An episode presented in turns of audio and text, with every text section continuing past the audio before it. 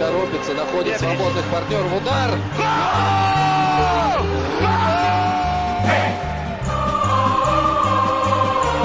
Russisch Brot.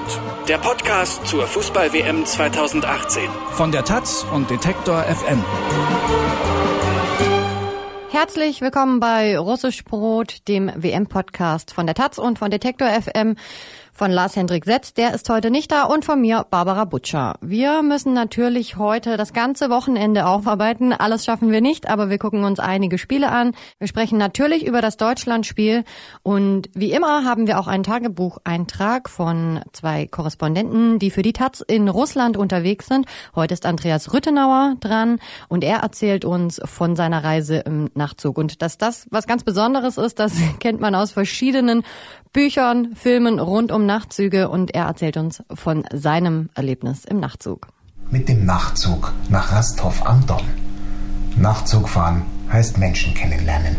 Ich fahre mit Michael, mit Wladimir und Natalia im Abteil. Wir machen uns bekannt, lächeln uns an, schauen uns um und sind entsetzt. Der Zug, in dem wir fahren, ist mindestens 50 Jahre alt und riecht nach Schweiß aus Sowjetzeiten. Na, so ist das, sagt Michael. Das ist typisch für Wladimir Wladimirovich. Schöne Stadien kann er bauen, aber uns schickt er in so einem alten Zug durchs Land. Und dann redet er weiter über seinen Ministerpräsidenten Dmitri Medvedev. Unser kleiner Dima, sagt er zu ihm. Das habt ihr ja mitgekriegt. Die Steuern hat er erhöht. Gleich nachdem die WM begonnen hatte. Und das Rentenalter hochgesetzt. So ist das bei uns. Dafür haben wir jetzt schöne Stadien. Und die Krim, die gehört auch uns. Ruhig solle er sein, sagt Natascha. Sie, er solle nicht so schlecht reden über sein Land. Was sollen die Fremden denken, die hier im Zug sind? Wir wollen doch ein stolzes Russland präsentieren, sagt sie und versucht, nachdem sie das Bett gemacht hat, einzuschlafen. Dann sagt sie, aber es stimmt schon, der Zug, der ist wirklich schrecklich. Also auch kritische Worte aus Russland von den eigenen Fans gegenüber ihrer Regierung. Eigentlich könnte die Stimmung dort ja ganz schön euphorisch sein nach dem 15-0 Auftaktsieg gegen Saudi-Arabien. Und wir haben ja auch schon von Andreas Rüttenauer und auch von Johannes Kopp, dem anderen Taz-Korrespondenten, der in Russland unterwegs ist, gehört, dass die Stimmung gerade in Moskau eigentlich super ist. Aber wie ist eigentlich die Stimmung in Deutschland? Vor allem jetzt am Wochenende nach dem 0 zu 1 der Niederlage gegen Mexiko der Deutschen. Über die Stimmung in Deutschland und über die Fankultur spreche ich mit Jan Federsen.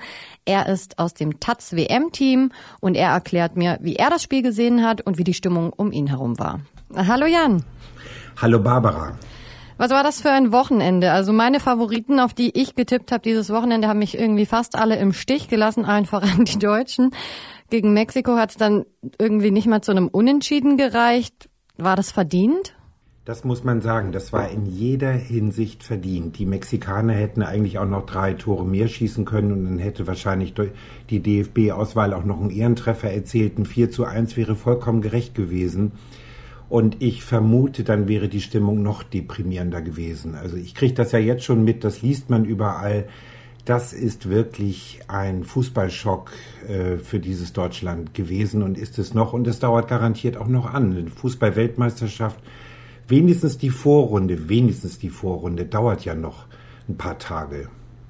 Was war das für ein Spiel gestern? Also ich habe es gesehen, ich war irgendwie nicht so begeistert. Was, was findest du, was das für ein Spiel war? Es war vor allen Dingen ein Spiel, bei dem man das Gefühl hatte, diese DFB 11, also die man ja eigentlich auch schon zu den Titeln Mitkandidaten gezählt hat, völlig zu Recht, dachte man, äh, würde im Grunde genommen Mexiko vielleicht nicht demütigen, aber sicher besiegen, so wie das immer äh, bei deutschen WM-Auftaktspielen war.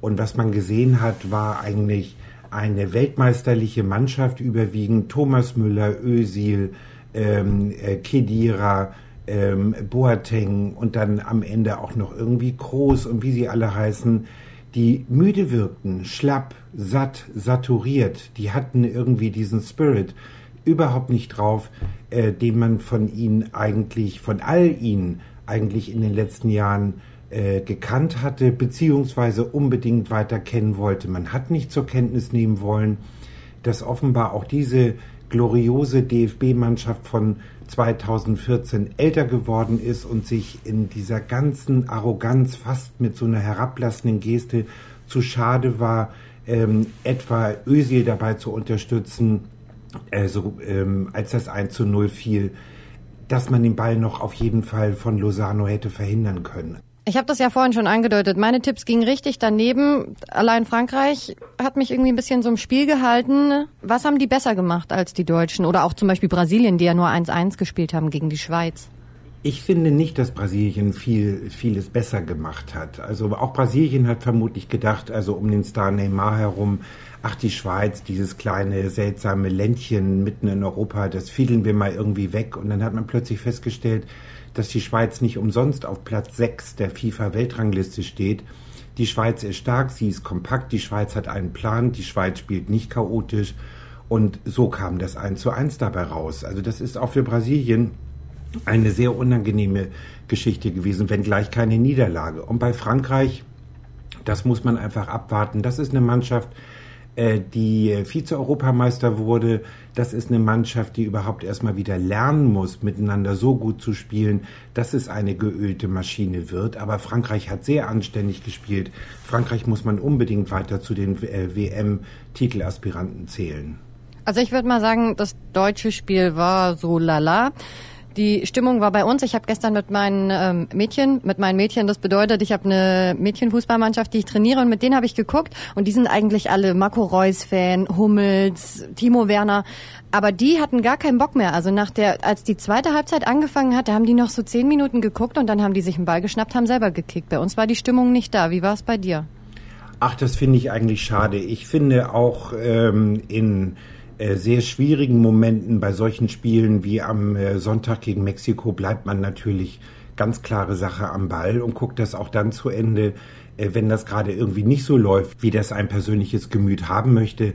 Zumal man ja auch aus einem Gesamtverlauf einer Partie heraus überhaupt erst die Fehler analysieren kann, damit man das beim nächsten Mal besser machen kann. Und ähm, das ist wirklich eine seltsame Stimmung im Lande. Es ist ohnehin nicht mehr die Sommermärchenstimmung wie noch vor äh, zwölf Jahren. Es ist nicht die Stimmung wie noch vor vier Jahren, äh, als äh, die DFB-Mann in Brasilien Weltmeister wurde. Man muss dazu sagen, das äh, rassistische Gift der AfD, Pegida, die Infragestellung von deutschen Spielern wie Boateng, also dann diese seltsam komische Erdogan-Geschichte von Gündogan und Özil, das hat alles zu einer stimmungskillenden Atmosphäre beigetragen. Und ähm, ich würde aber trotzdem sagen, man bleibt natürlich der eigenen Mannschaft treu.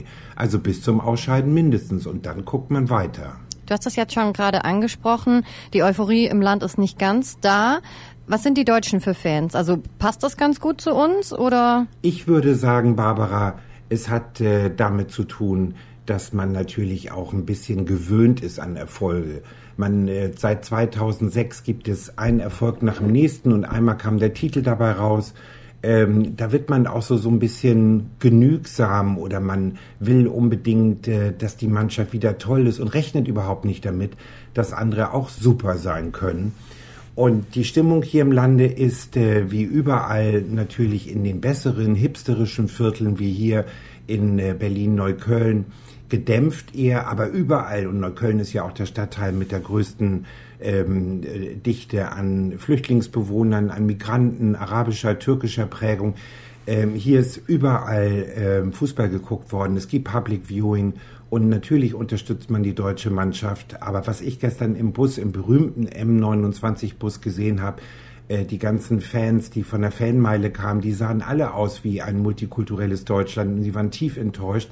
Und das sind ähm, ja also Minen und äh, also der der tiefen Frustration gewesen. Aber ich würde sagen, zwei Spiele kommen ja noch in der Vorrunde und es kann ja noch alles anders werden. Noch ist Deutschland nicht ausgeschieden. Ja, das gehört vielleicht auch mal dazu, dass man auch mal enttäuscht ist und das andere dann wieder zu schätzen weiß. Was auch zu, dazu gehört, sind unsere Tipps. Und du darfst jetzt tippen, heute spielt Schweden, Südkorea. Wie spielen die? Ich glaube, Schweden und Südkorea werden sich bis eine Minute vor dem Schlusspfiff 0 zu 0 trennen und dann wird Schweden doch noch ein marmeliges, irgendwie komisches, nicht besonders schönes Tor machen und dann bizarrerweise durch den Stürmer Berg, der beim HSV ja schon versagte, aber das lag natürlich auch im HSV. Das ist mein Tipp, dass Schweden gegen Südkorea gewinnt. Und dann geht es für die Deutschen im nächsten Spiel gegen Schweden im Grunde genommen schon um das Endspiel, äh, um überhaupt noch den Anschluss an das Achtelfinale zu finden. Ich habe Schweden gegen Südkorea 1 zu 1 getippt. Dann gehen wir weiter. Belgien gegen Panama. Klare Sache.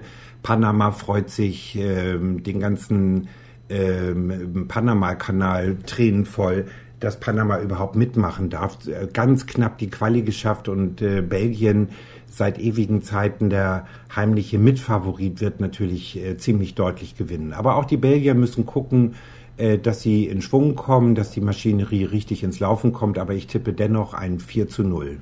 So ähnlich habe ich das auch getippt. Bei mir ist es ein 3 zu 0. Mm. Das letzte Spiel heute Tunesien gegen England. Ja, äh, bei England ist ja immer so, man denkt, die müssten doch ganz toll sein. Das ist die Liga mit den, äh, die Premier League ist es die Liga mit den äh, höchsten Umsätzen in der Fußballwelt. Ähm, aber äh, von England wird diesmal überhaupt kein Titel erwartet. Das sind meine heimlichen Favoriten. Ich glaube, dass die Engländer wirklich sich in einen rausspielen können. Und äh, ich tippe auf ein 3 zu 2. Also für England. Für England. Tunesien wird sich tapfer wehren. Aber England wird am Ende gewinnen, weil die auch Lust haben, dieses Spiel, diese kleine Chance doch noch richtig vorne zu legen, nutzen zu wollen. Ich glaube auch, Tunesien wird sich nicht kampflos ergeben. Bei mir ist es ein 1 zu 3 für England. Mm, gut. Okay, dann danke ich dir. Ich bedanke mich. Bis bald. Bis bald. Tschüss.